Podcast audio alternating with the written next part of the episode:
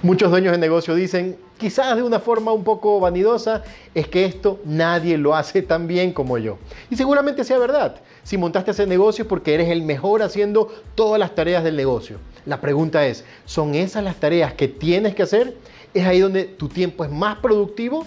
En lugar de liderar, te has convertido en un líder en hacer las cosas, en un micro directivo que te gusta tocar y controlarlo todo. No confías en nadie más que en ti mismo y rara vez delegas. En lugar de pensar y de liderar como dueño, estás pensando y comportándote como empleado. Tienes que dejar de comportarte como si tuvieses un trabajo en vez de poseer un negocio. Lamento decírtelo, si no empiezas a liderar y delegar eficazmente, nunca, nunca dejarás de ser un esclavo de tu negocio.